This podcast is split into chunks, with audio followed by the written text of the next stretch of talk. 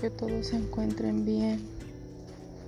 Bueno, yo decidí comenzar haciendo este podcast para ayudarme y a lo mejor ayudar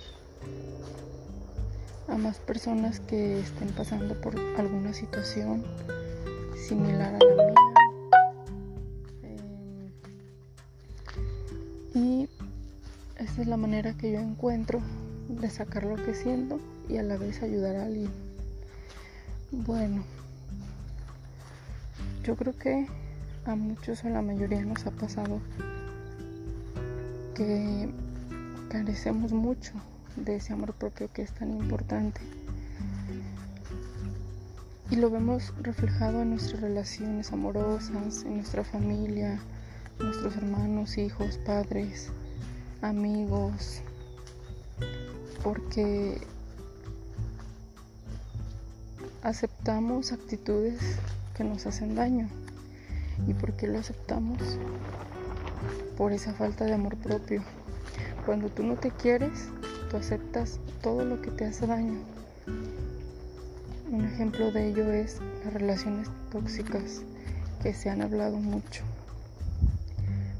¿Por qué uno acepta infidelidades? ¿Por qué aceptamos malos tratos? ¿Por qué aceptamos que nos manipulen? ¿Por qué aceptamos de que es como si fuera un código?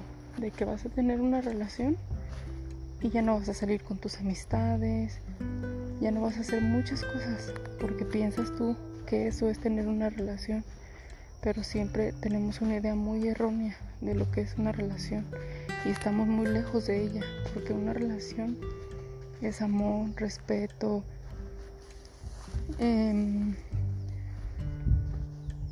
mucha confianza, eso es lo más importante, mucha confianza. Y todo eso se deriva qué? Pues a la falta de amor propio.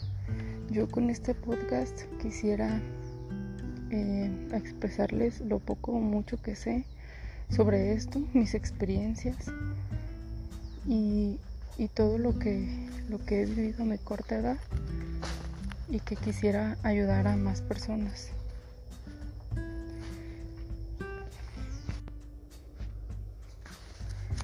Y si tú quieres conocer más de este tema, quieres escuchar mis experiencias y, e igualmente yo escuchar tus experiencias, espero que te guste este podcast y, y me sigas y yo voy a seguir haciendo más, más contenido para todos ustedes.